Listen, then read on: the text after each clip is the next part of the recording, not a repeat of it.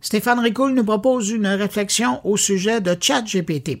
Vous allez probablement remarquer comme moi que même si le ton de Stéphane semble léger, ben, il en reste pas moins qu'il semble inquiet de voir à quel point, depuis 25 ans, les technologies de rupture jouent avec notre cerveau jusqu'au point de le reformater.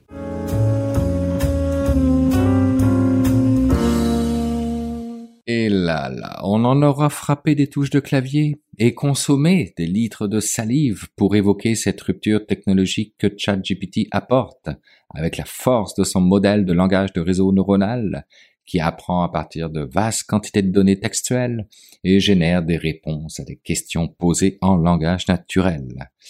À tort ou à raison, ChatGPT a été porté au nu comme seul un peuple peut se soulever pour porter une nouvelle idéologie et engendrer une révolution. On lui prête nombre d'avantages, on lui accorde bien volontiers notre respect et surtout on lui confie avec grand soulagement la fastidieuse tâche de réfléchir. Après nous avoir désappris à chercher et trouver grâce à la révolution des moteurs de recherche, voilà qu'on cherche à nous désapprendre à mener réflexion, stratégie et alternatives, peu importe le sujet, gracieuseté d'une intelligence artificielle désormais démocratisée. Et oui, c'est vrai, ChatGPT, comme toute technologie d'intelligence artificielle, peut apporter de nombreux avantages à nos sociétés, qu'elles soient démocratiques ou non d'ailleurs. Je vais vous donner quelques exemples.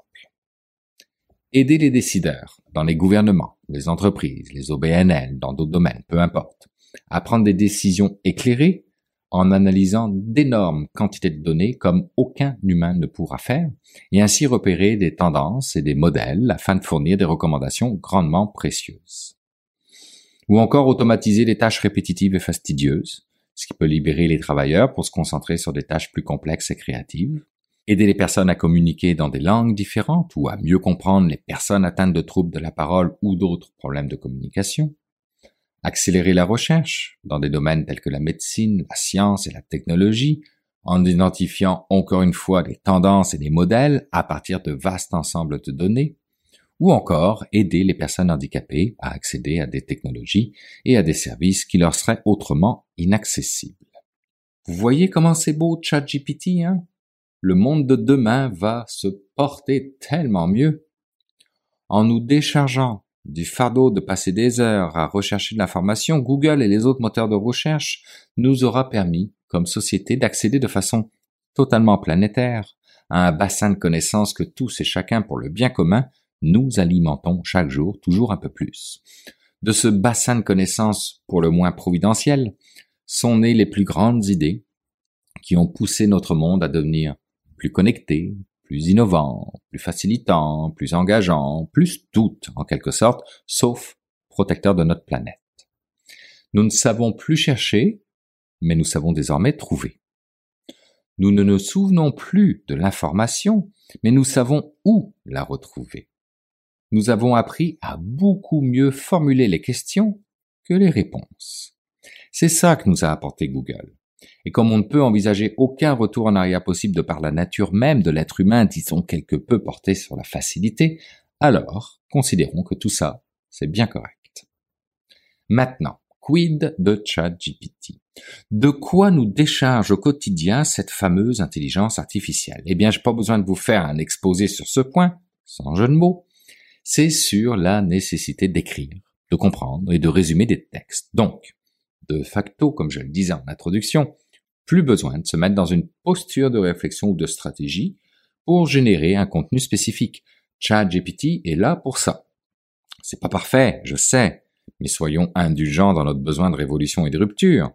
ChatGPT est encore un bébé qui doit beaucoup apprendre et qui, à terme, va nous permettre de nous concentrer sur d'autres tâches plus importantes ou créatives.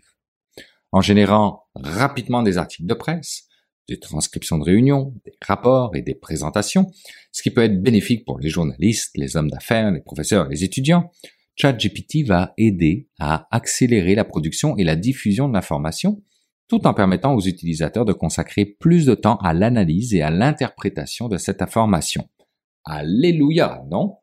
Et même si ChatGPT soulève des préoccupations importantes en ce qui concerne la qualité de l'information générée, le risque de désinformation et les possibles erreurs ou biais en générant des textes de manière autonome sans supervision humaine, nous vivons présentement un point de rupture qui va profondément changer encore une fois notre société.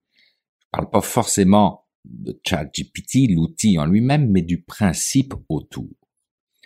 Les générations les plus jeunes et celles à venir, en ne se souciant plus de la production de contenu, qui à toute fin utile de toute façon va devenir très accessoire et ne sera plus ce qu'il y a de plus important, ces générations vont pousser au paroxysme ce que nous avons nous-mêmes débuté, à savoir l'art de poser les bonnes questions pour obtenir les bonnes réponses. Mais en plus, vont développer un sens critique comme jamais aucune autre génération n'aura eu, car elle n'aura pas le choix de le faire face au risque de voir l'intelligence artificielle prendre le dessus sur la société que l'Homo sapiens aura eu tant de mal à créer.